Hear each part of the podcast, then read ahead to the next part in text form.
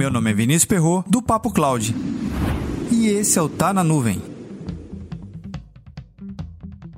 O Dia Nacional do Futebol é comemorado em 19 de julho.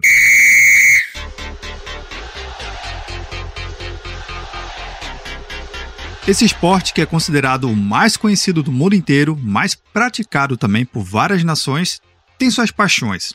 As regras do próprio esporte mudou muito ao longo dos séculos. Podemos dizer que o esporte mudou muito, desde as suas regras, forma de preparação e hoje, em pleno século XXI, treinar um time de futebol de alto nível não somente conta com o feeling ou aquela velha manha do jogador. Não, isso pode até contribuir, mas existe um conjunto de tecnologias que faz com que o esporte ele seja medido por dados, seja velocidade de corrida do atleta em campo, direção, até mesmo o padrão, como é produzida as camisas, meião, shortão, até mesmo a chuteira. A grama não é a mesma. Os maiores clubes acabam investindo mais pesadamente na análise de dados, dentro e fora do campo. Tudo é medido da melhor forma possível. Podemos dizer que hoje o esporte ele está mais associado a uma técnica de capacidade de medição de dados do que meramente deixar o talento acontecer. O talento hoje é direcionado através da capacidade de treinamento com o objetivo.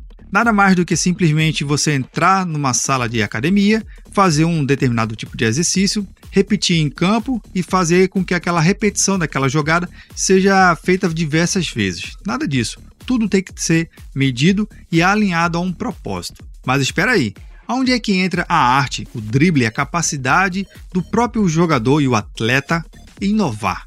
Exatamente está aí.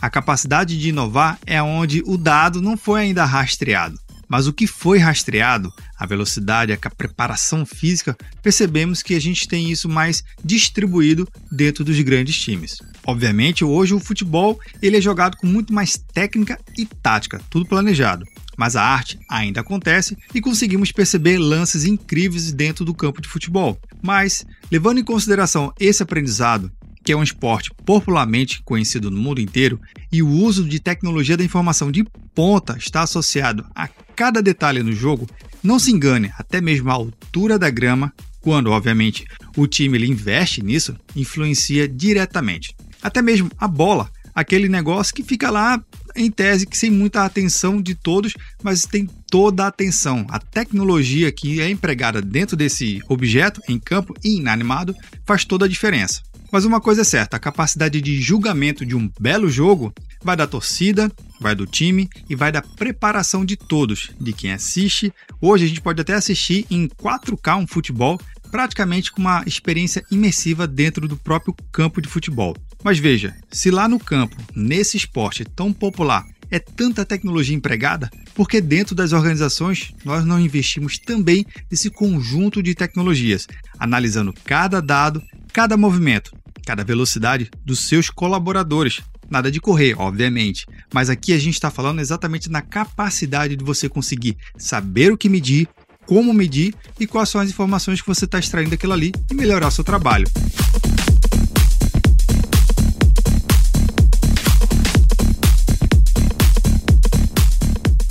Mas você tem essas técnicas de medição dentro do seu ambiente corporativo? Comenta lá no nosso grupo do Telegram, bit.ly barra Telegram. Ah, e aproveite o seguinte, a gente está com uma super novidade. O Papo Cloud agora está com o número de WhatsApp. Se você quiser, pode mandar também sua mensagem lá no WhatsApp da gente. Então anota aí, 81 9 7313 9822. Então vamos lá, aguardo a sua mensagem.